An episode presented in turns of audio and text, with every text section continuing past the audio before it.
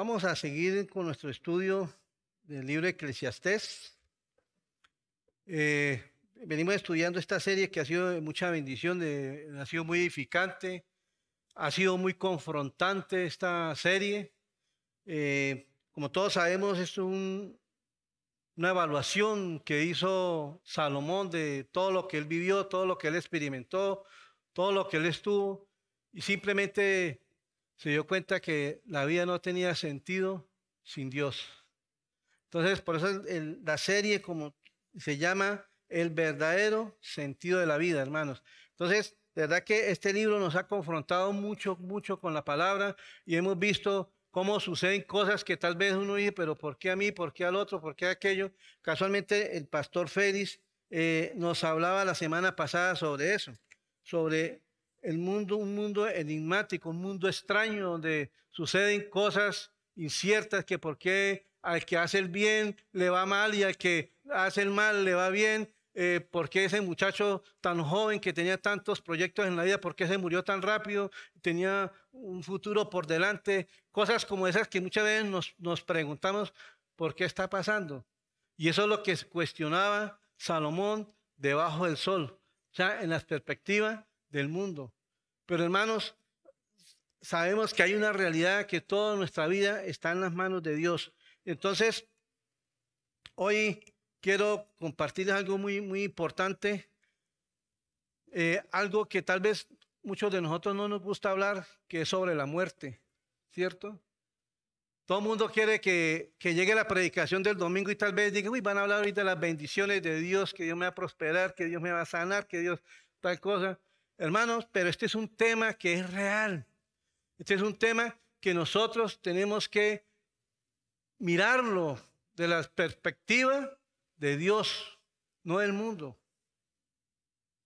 ¿Verdad? Porque la gente en el mundo hace cosas, se prepara, eh, estudia, eh, eh, desea levantar un imperio, cosas así. Pero hermanos, ¿después qué? Cuando nosotros tenemos que mirar la muerte desde la, perspectiva de Dios. Y yo quiero, antes de empezar la, predicación, quiero, me puse a, mirar, ya aprendiéndole al, pastor Feli a mirar estadísticas. Eh, me puse a mirar una estadística, no más aquí en Colombia. O sea, no quise generalizar en, el mundo, ¿no? Entonces, ¿cuántas personas mueren aproximadamente cada año aquí en Colombia? Y según miren en el, en el, en el más o menos desde el 2020 para atrás, más o menos están muriendo un promedio de 280 mil a 300 mil personas anuales aquí en Colombia. Imagínense, eso equivale a 25 mil personas por mes. Eso equivale a 830, 850 personas por, perdón, por, perdón, eh, por mes, por día. 830 personas por día aquí en Colombia. Lo cual eso equivale a 35 personas más o menos por hora. Cada hora están muriendo 35 personas, que equivale más o menos a un promedio de cada dos, tres minutos está muriendo una persona aquí en Colombia. ¿Cómo ven esas estadísticas, hermanos? Y eso es inevitable. ¿Sí? Yo les profetizo a ustedes que algún día ustedes tienen que morir. Eso es lo único que yo puedo profetizar, porque ese, es el destino de cada uno de nosotros, que algún día todos nosotros tenemos que morir y estar, ir a presentarnos delante del Señor. Eso es lo único seguro que tenemos, hermano. Pero tenemos que mirar de la, perspectiva de Dios. Y hoy le coloqué al tema de hoy todos tenemos un destino. Todos tenemos un destino.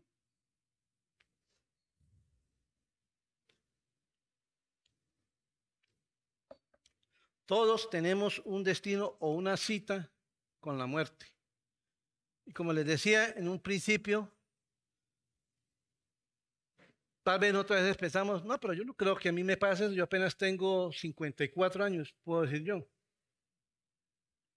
¿Verdad? Podemos decir, no es que es más fácil que se muera fulano y tal porque esa persona sufre de esto, de aquello, de todo esto. Pero hermano, hay veces que desafortunadamente se mueren unas personas más jóvenes y más alentadas que muchas personas que han estado hasta padeciendo por enfermedades por años. ¿Por qué? Porque Dios tiene establecida la hora y el día para cada uno de nosotros. Entonces, vamos a mirar, vamos a leer la palabra Eclesiastés, perdón, capítulo 9, versículo del 1 al 6, pero vamos a orar primero a poner delante de Dios este tiempo. Amado Señor, Padre Celestial, una vez más te doy muchas gracias, Señor, por permitirme estar delante de ti primeramente, Señor, y delante de mis hermanos para exponer tu bendita y preciosa palabra, Señor.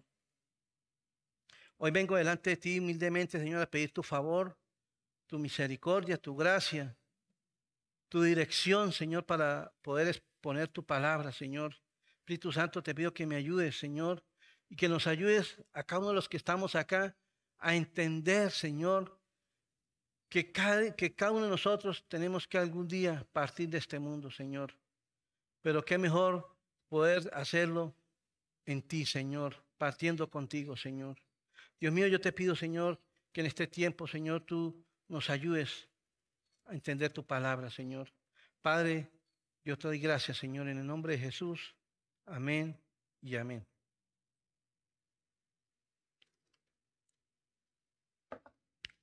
Eclesiastés capítulo 9, del versículo 1 al 6. Dice, ciertamente he dado mi corazón a todas estas cosas para declarar todo esto, que los justos y los sabios y sus obras están en la mano de Dios. Que sea amor, que sea amor o que sea odio, no lo saben los hombres, sino todo está delante de ellos. Todo acontece de la misma manera a todos. Un mismo suceso ocurre al justo y al impío, al bueno y al limpio y al no limpio, al que sacrifica, al que no sacrifica, al bueno, así al que peca, al que jura como al que teme a juramento. Este mal hay entre todo lo que se hace debajo del sol. Que uno mismo, que un mismo suceso acontece a todos. Y también que el corazón de los hijos de los hombres están llenos de mal y de insensatez en su corazón durante su vida. Después de esto, se van a los muertos. Aún hay esperanza para todo el que está entre los vivos, porque mejor es perro vivo que león muerto. Porque los que viven saben que han de morir, pero los muertos nada saben, ni tienen más paga, porque su memoria, porque su memoria es puesta en olvido. También su amor y su odio y su envidia fenecieron ya, y nunca más tendrán parte en todo lo que se hace debajo del sol. ¿Sí? O sea, llegará el día en que ya nunca más tendremos, tendremos parte de lo que se hace en esta tierra. Llegará el día en que nosotros tenemos que partir de este mundo. Estar en el lugar donde Dios nos tiene, donde vamos, según hayamos creído en el Señor. Entonces, me gustaría leer este pasaje también en, una, en, una, en la versión una versión nueva, traducción viviente, como para que ustedes más o menos lo puedan entender un poquito mejor. Y es, viene un lenguaje pues más sencillo, pero es como un, algo parafraseado, ¿no? Entonces, mira lo que dice. También me dediqué a investigar lo siguiente. Si bien Dios tiene en sus manos las acciones de los sabios y de los justos, nadie sabe si Dios le mostrará su favor. A la larga, a todos les espera el mismo destino. Sean justos o malvados, buenos o malos, religiosos o no religiosos, estén o no estén ceremonialmente puros. Las personas buenas reciben el trato que los pecadores y las personas que hacen promesas a Dios reciben el mismo, el mismo trato de que, que los que no las hacen. Parece tan mal que todo el mundo o el sol tenga el mismo destino, ya torcida por el mal. La gente elige su propio camino de locura, porque nadie tiene esperanza. Sea como fuere, lo único que hay por delante es la muerte.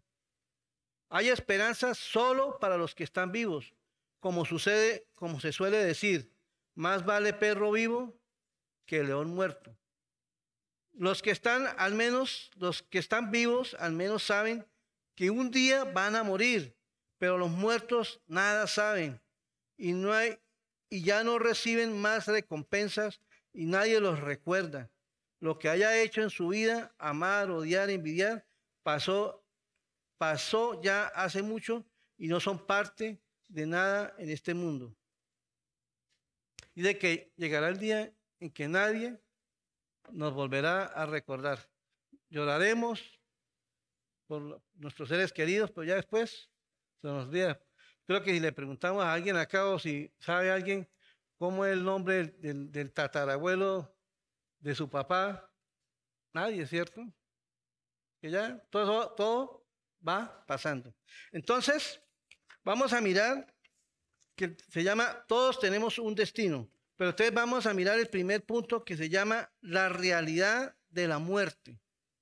La realidad de la muerte. Hermanos, hay una vida, hay una realidad en nuestra vida. La muerte es real. Y eso lo dice en el versículo 1 y 2. Ciertamente he dado mi corazón a todas estas cosas para declarar todo esto, que los justos y los sabios y sus obras están en las manos de Dios, que sea amor o que sea odio, no lo saben los hombres. Todo está delante de ellos, todo acontece de la misma manera a todos. Un mismo suceso, suceso ocurre al justo y al impío, al bueno y al no limpio, perdón, al limpio y al no limpio, al que sacrifica y al que no sacrifica, como al bueno, así que así al que peca, al que jura como al que no teme juramento. Hermanos, como les decía, todo es la realidad de la vida. No sé, los que han jugado ajedrez, los que han jugado dominó, después de que se termina el juego, ¿qué se hacen con las, con las fichas? Se guardan en una caja. ¿Cierto? bueno, así es la vida de nosotros, hermanos de que después de que pase nuestra vida, todos vamos a ir a un ataúd. Eso es inevitable. Nadie se salva de eso. Hay una cosa en común para todos que es la muerte. Tal vez uno quisiera que, ah, es que a mí no me gusta de temas tan fuertes, que eso están, me pone los pelos de punta, hermano, hablemos de otras cosas, hablemos, hablemos de otras cosas mejor. Pero hermanos, tenemos que hablar de eso porque la verdad es que nadie sabe el día ni la hora. Y lo que yo les decía hace rato, hay personas que mueren jóvenes. Hay personas, por lo menos me puse a, mirar de personas así conocidas, por lo menos hay personas, un muchacho, eh, bueno, se llamaba Martín Elías, que era el hijo de Diomedes Díaz, muchacho de 27 años está en la cúspide de la fama aquí en el mundo. Eh, mucho, eh, todo el mundo lo aclamaba, todo el mundo quería hacer conciertos con él. Un muchacho de 27 años que tenía una vida por delante. Y después de este hombre de un concierto partió para, para, para su casa, porque era, fue en la costa, estaba cerca, iba en su camioneta. ¿Y qué pasó? Se estrelló y murió. Ahora, ¿ustedes creen que ese hombre sabía que se iba a morir? ¿Ustedes creen que ese hombre iba a partir? Nada. Nadie sabe en qué momento. ¿Quiénes, conocen los celulares de, la manzanita, el iPod o los, o los computadores iPod? El cofundador de esa empresa, un hombre que murió joven también, murió de 56 años, con toda la plata del mundo, tal vez uno de los hombres más ricos del mundo. Y le dio un cáncer de páncreas, estuve investigando. Y ese hombre podía gastar toda su fortuna pagando tratamientos, pagando los mejores médicos. Pero ¿qué pasó? No pudo hacer. Se murió. ¿Por qué? Porque ya la hora ya estaba establecida para él. Y así nos va a acontecer a cada uno de nosotros. Hermano, yo puedo salir hoy de acá no sé Dios qué me tenga para mañana, no sé si mañana ya esté aquí o no esté acá, o, o lo mismo puede pasar con ustedes. Pero tenemos que tener la realidad de la muerte, tenemos que saber que eso es real, que la muerte es real. Mira lo que decía Job en el capítulo 14, versículo 5. Job decía, ciertamente sus días están determinados. O sea, Dios tiene todos los días determinados de cada uno de nosotros. Él sabe cuántos días vamos a vivir, cuántos años vamos a vivir. Y el número de sus meses está cerca de ti. Le pusiste el límite de los cuales no pasarán.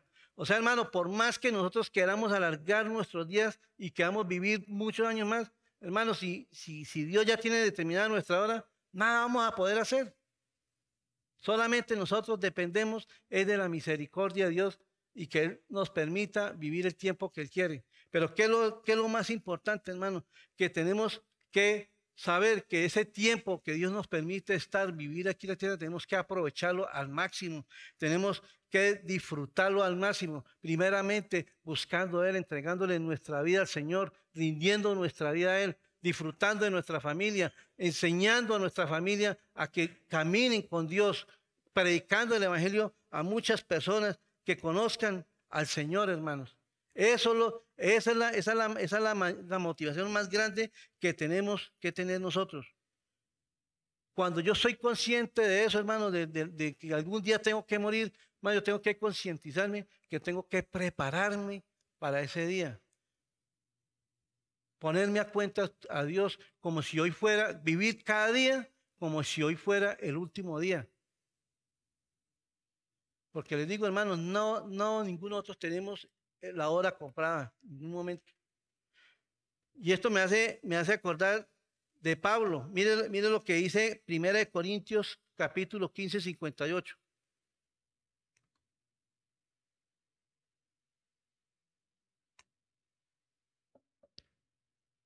Así que hermanos míos, amados, estad firmes y constantes, o sea, estar firmes en el Señor y constantes, ser constantes en el Señor. Un día sí, un día no, ay, que no es que me dejé llevar del mundo, no, nada. O sea, estar firmes y constantes en el Señor. Dice, creciendo en la obra del Señor, sabiendo que vuestro trabajo en el Señor no es en vano, hermanos. Cuando nosotros podemos crecer sirviéndole al Señor, hermano, en nuestro trabajo en el Señor, hermano. ¿Por qué? Porque Dios va a tener misericordia de nosotros, va a tener misericordia de nuestra familia. Mire, el apóstol Pablo era una persona que él sabía que en cualquier momento lo iban a matar por causa del Evangelio de, Cristo. Él sabía que en cualquier momento podía morir.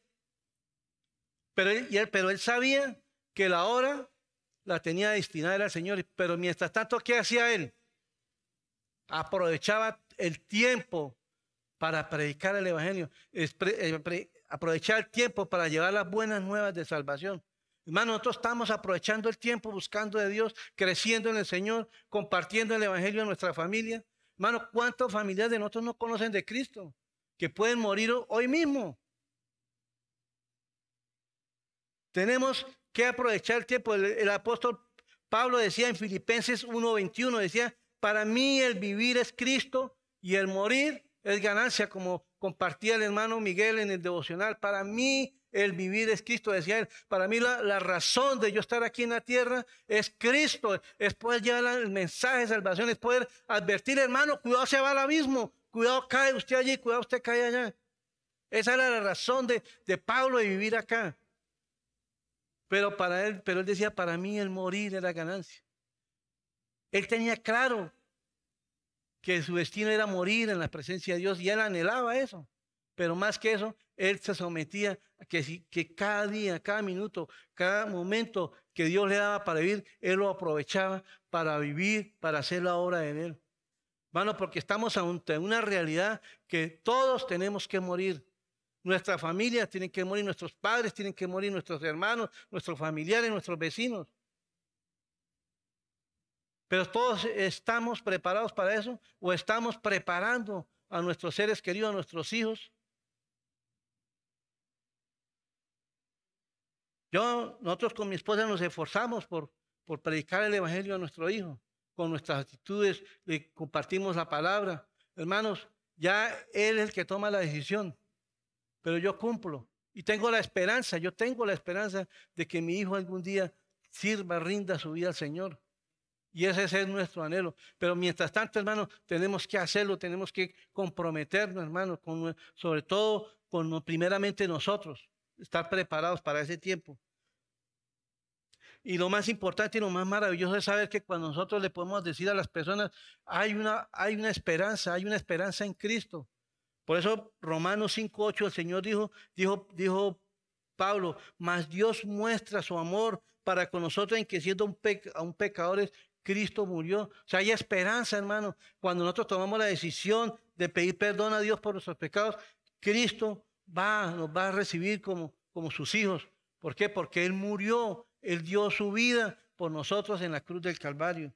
Hermanos, esa es la realidad de, la, muerte, lo que está pasando. Y lo segundo que vamos a mirar esta mañana es que no podemos ignorar esa realidad. No podemos ignorar esa realidad de la muerte. Y eso lo dice en el versículo 3. Este mal hay entre todo lo que se hace debajo del sol. Que un mismo sucedo, ceso acontece a todos y también, y también que el corazón de los hijos de los hombres está lleno de mal y de, de insensatez. Y en su corazón, y en su corazón durante su vida y después de esto se van a los muertos. Hay personas que preguntan que por qué hay tanta maldad, que por qué Dios permite aquello o lo otro, que por qué tantos niños sufren. Pero todo eso es por la misma maldad que hay en el hombre. Todas esas son las consecuencias del pecado, de la maldad. Y los juicios de Dios vienen, hermanos. Los juicios de Dios vienen. Y por eso es que nosotros no podemos ignorar esta realidad, pero es que nosotros tenemos que ponernos a mano, en, las manos de Dios. Dice, Salomón decía que no es, no es Dios, sino es el corazón del hombre. El corazón del hombre en este mundo está lleno de maldad. Es, quieres todo, todo para él, hacer el mal, eh, vivir solo para él, pero muchas veces no para glorificar a Dios.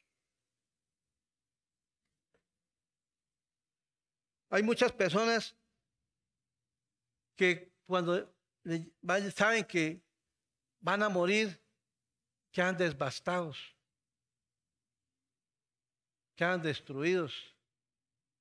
Pero también sabemos que hay personas que saben que, que van a morir, están tranquilos, están serenos. ¿Por qué? Porque tienen a Cristo en su corazón, porque está la paz de Dios en su vida. Yo les he compartido muchas veces que yo recuerdo cuando mi hermano murió, él conoció al Señor y él simplemente dijo, Señor, déjame, estoy contigo. Pero muchas veces hay personas que no, tienen esa bendición, ese privilegio de poder decir eso. Y están desesperados, están angustiados. ¿Por qué? Porque ellos en, eh, en su interior, en su espíritu, saben ¿Qué les va a esperar? Entonces, ¿cómo vamos a responder ante esta realidad? ¿Cómo vamos, ante esta, vamos a, responder hasta, ante esta situación? Dice, la muerte nos dice quiénes somos, de qué estamos hechos, en quién hemos creído. Por eso dicen Colosenses que nosotros tenemos que poner la mira en las cosas de arriba y no en las de la tierra. ¿Dónde está nuestra mirada? ¿Dónde estamos poniendo nuestra mirada, hermanos? ¿En los afanes de este mundo? yo no quiero decir a ustedes que no sea que, no sea bueno que nosotros anhelemos tener cosas, claro, todos deseamos vivir bien mientras estamos aquí en la tierra, estar bien, disfrutar con nuestra familia, todas esas cosas, tener nuestra buena casa, eh, lo que Dios nos provea, todo el mundo quiere disfrutar, ¿cierto? Y eso no está mal, porque si nosotros estamos trabajando es para tener un mejor bienestar, ¿verdad? Pero hermanos, ese no es ser nuestra meta, ese, no es ser nuestro fin. ¿Ve? Todo, ¿Por qué? Porque todo esto es pasajero, hermanos. ¿Sí? Como dice Mateo 6, 33, capítulo 6, versículo 33.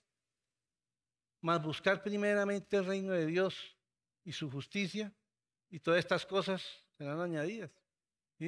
Nuestra prioridad, nuestra meta es buscar el reino de Dios. ¿Sí? ¿Por qué? Porque no, o sea, como, mire, mire lo que dijo en Génesis capítulo 50, versículo 24.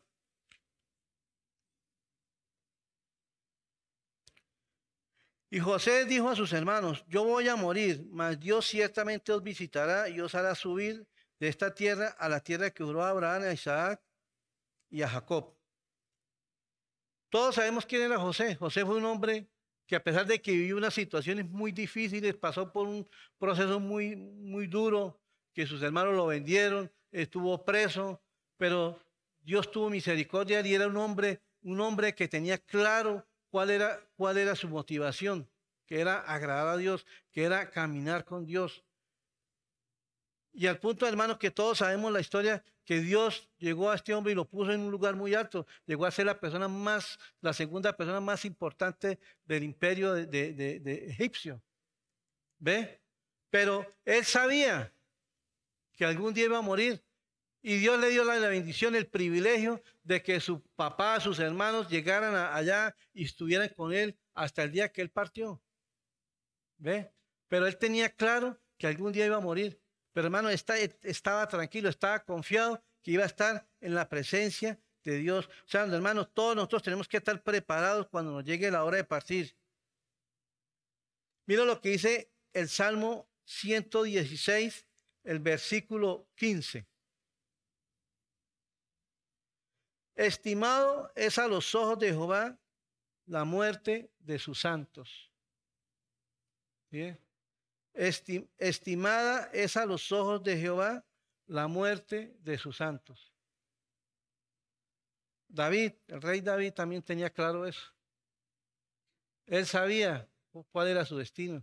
Él sabía que iba a estar en el mejor lugar, en la presencia del rey de reyes y señor de señores.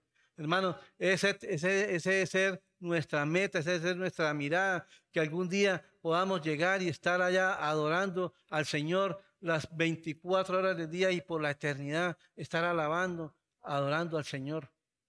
¿Bien? Porque eso es lo que quiere decir. Y el Señor es feliz cuando sus hijos ya cumplieron su propósito creativa y, y van a la presencia de Él. Entonces, eso es lo importante, hermanos, saber que nosotros podemos tener esa esperanza. Y eso está, vamos a mirar el punto 3 que dice, hay esperanza para el que está vivo. Porque hermanos, después de que una persona está muerta ya no hay nada que hacer.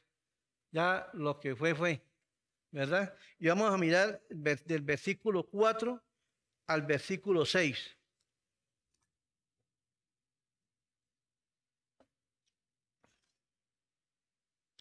Dice, aún hay esperanza para todo aquel que está entre los vivos, porque mejor es perro vivo que león muerto, porque los que viven saben que han de morir, pero los muertos nada saben, ni tienen más paga, porque su memoria está puesta en olvido.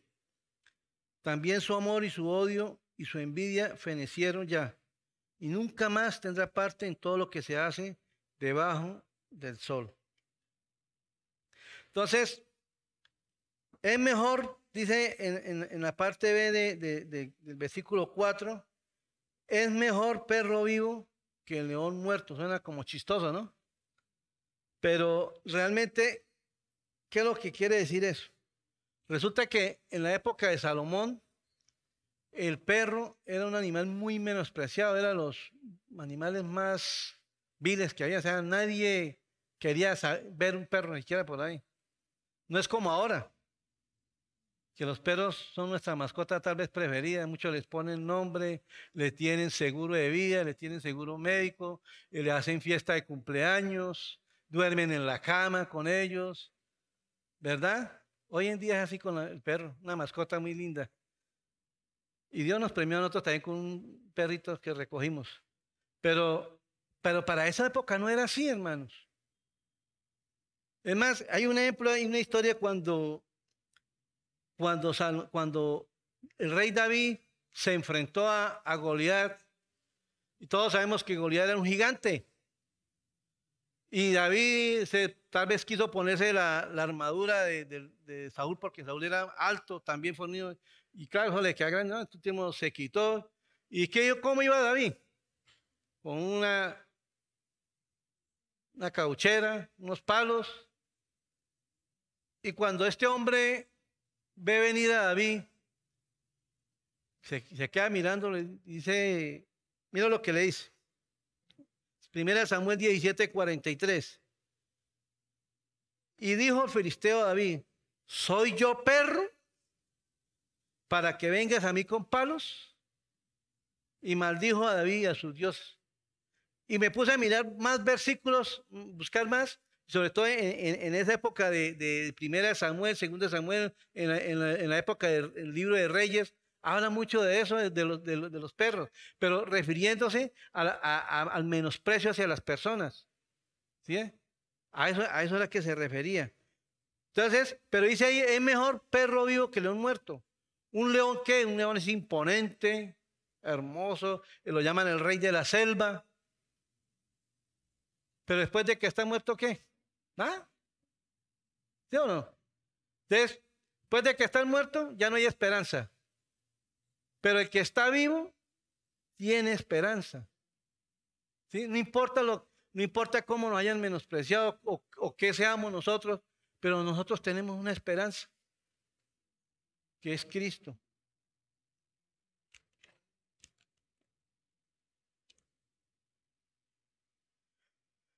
Hay esperanza para las, que, las personas que viven, porque ya después de que, como les decía, después de que una persona muera, ya nada puede hacer. Miren lo que dice Primera de Pedro, capítulo 1, del versículo 3 al 4.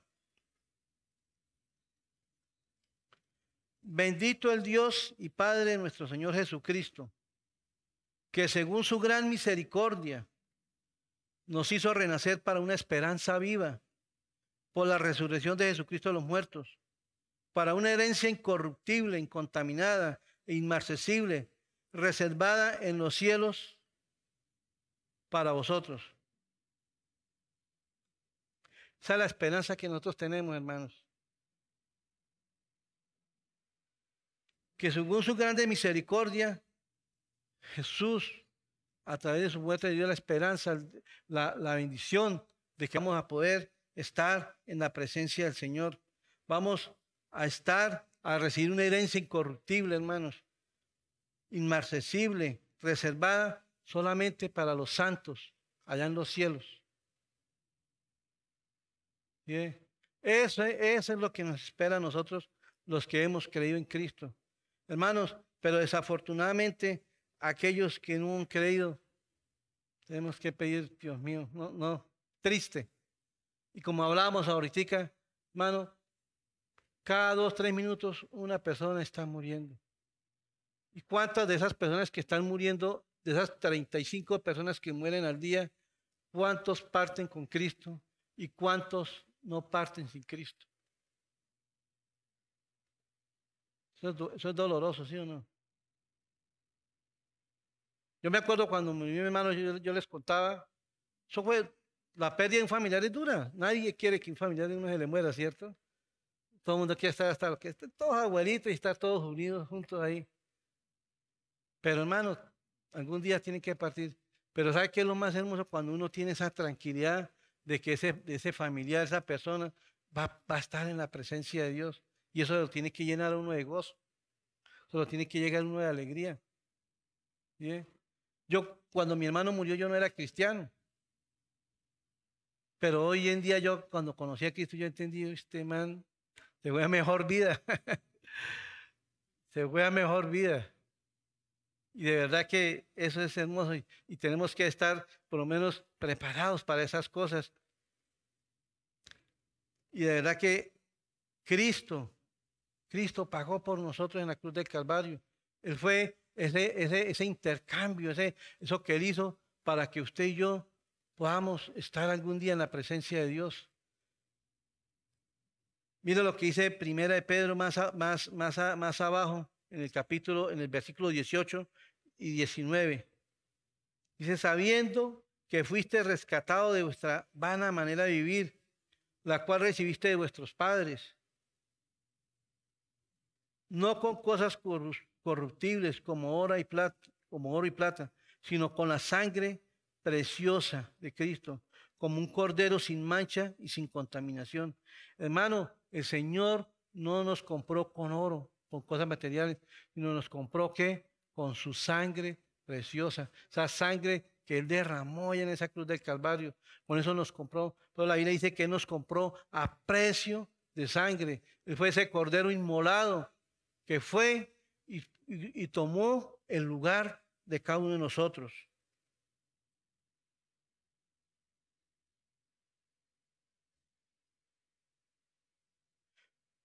Hermano, mientras tengamos esperanza, tenemos la, oportunidad de reconciliarnos con Dios, aquellos que no han creído en el Evangelio, aquellos que no han creído y no han querido recibir a Cristo como su Salvador.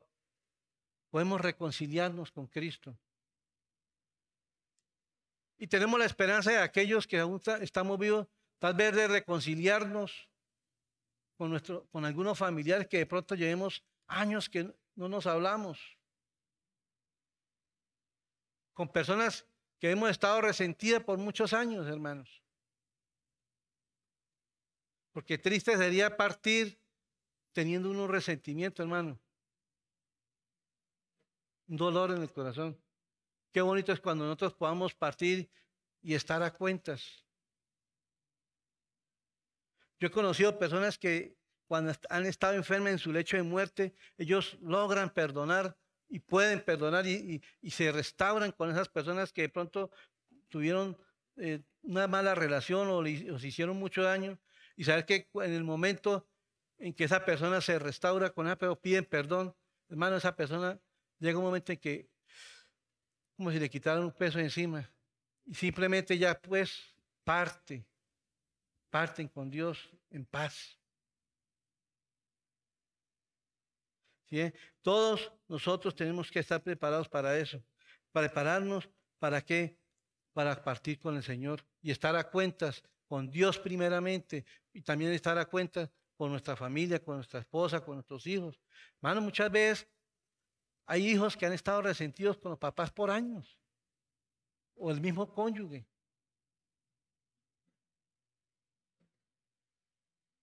Y hermanos, y, eso, y eso estorba eso estorba para que nosotros podamos vivir una, una vida agradable delante de Dios, podamos vivir una vida plena en Cristo. Hay tiempo para prepararse adecuadamente para cuando nos toque partir de este mundo. Mira lo que dice en el versículo 5 y 6. Porque los que viven saben que han de morir, pero los muertos nada saben, ni tienen más paga porque su memoria está en olvido.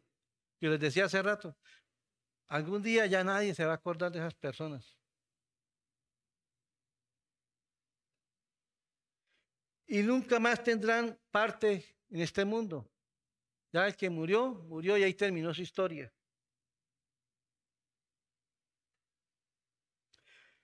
Mira lo que dice Segunda de Corintios,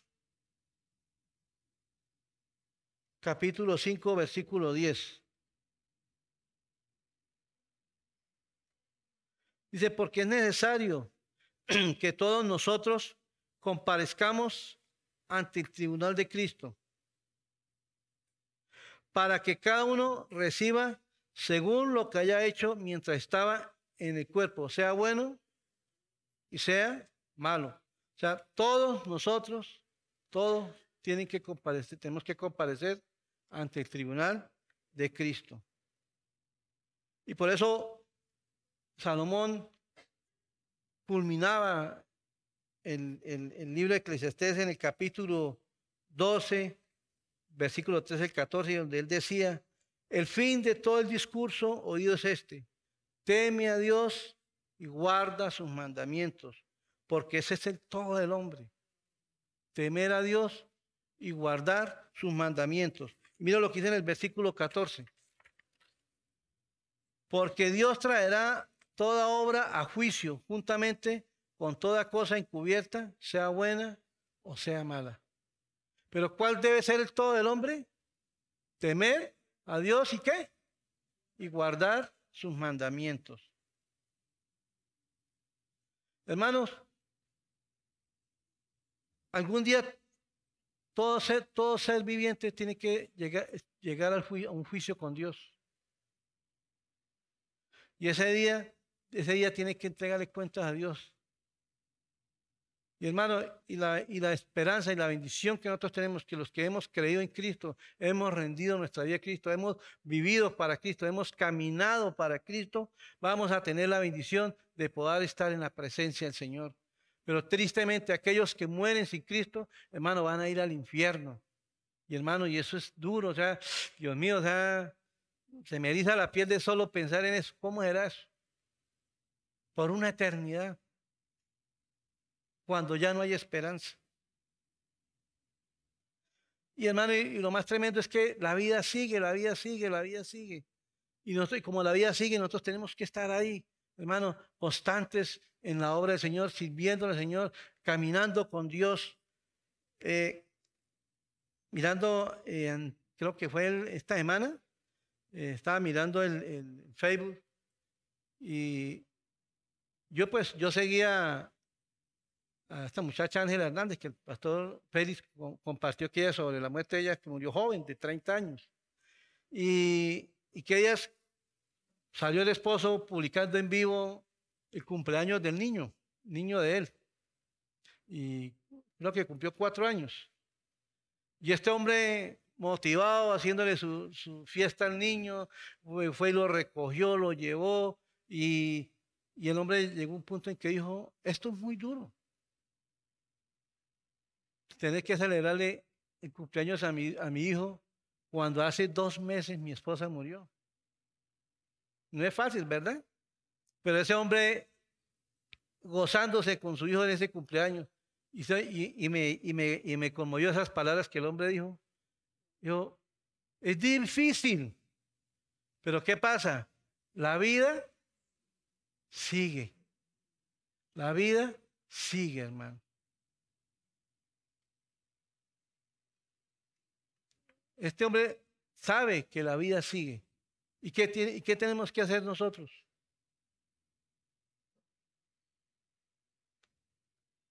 Ponernos a cuentas con Dios, hermanos.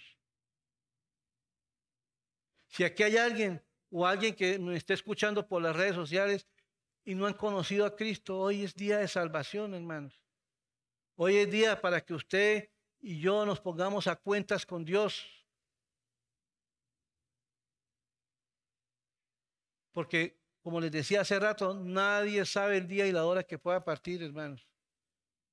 Pero hoy es tiempo para que si nosotros tal vez no hemos estado a cuentas con Dios, si tal vez nosotros como creyentes hemos desmayado, hemos, nos hemos desanimado y no hemos querido caminar como debe ser como creyentes, hermano, es tiempo de reconciliarnos con Dios y ponernos pilas, hermano, a servirle, a caminar con Dios. ¿Para qué? Para poder ir y llevar el Evangelio a nuestra familia, a nuestros seres queridos, a aquellos que están a nuestro alrededor.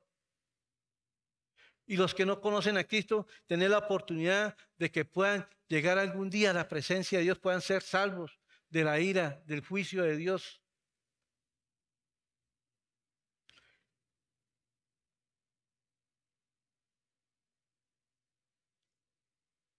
Ahora nos pregunto, ¿estamos preparados para el destino que nos espera? Hermano, yo me, me pregunto, yo también, ¿estamos preparados? ¿Qué nos falta? ¿Qué tenemos que hacer?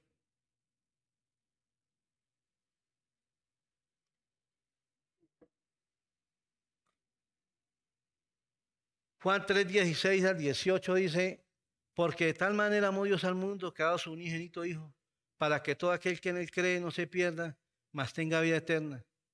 Dice, porque no envió Dios a su, no envió Dios a su Hijo al mundo para condenar al mundo, sino para que el mundo ¿qué? sea salvo por él.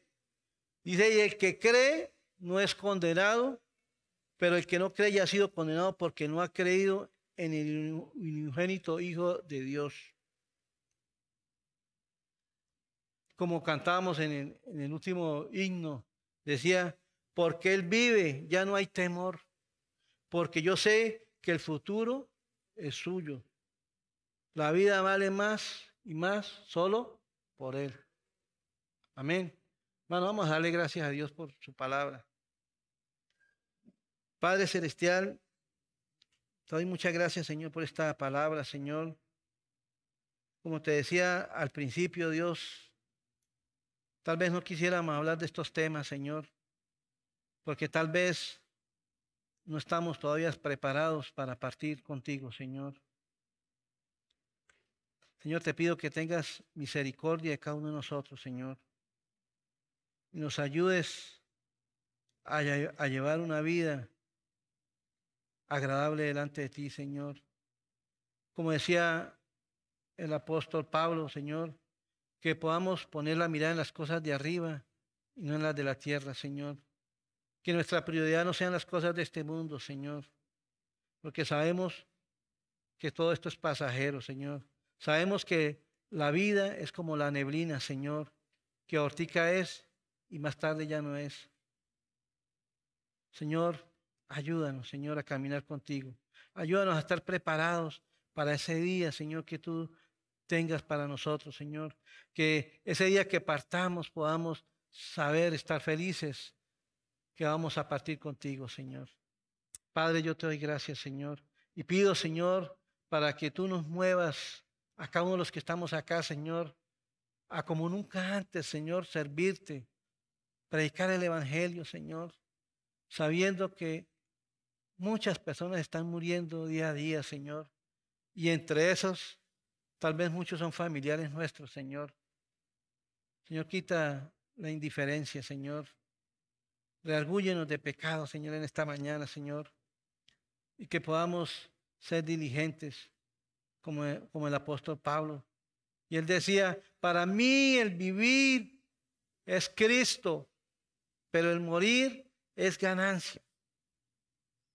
Sabía que en cualquier momento partía este mundo, pero él aprovechaba cada día, cada minuto, cada momento para predicar tu palabra, para llevar las buenas nuevas de salvación. Señor, ayúdanos, Señor, a tener esa misma actitud, Señor. Padre, yo te doy gracias en el nombre de Jesús. Amén y amén.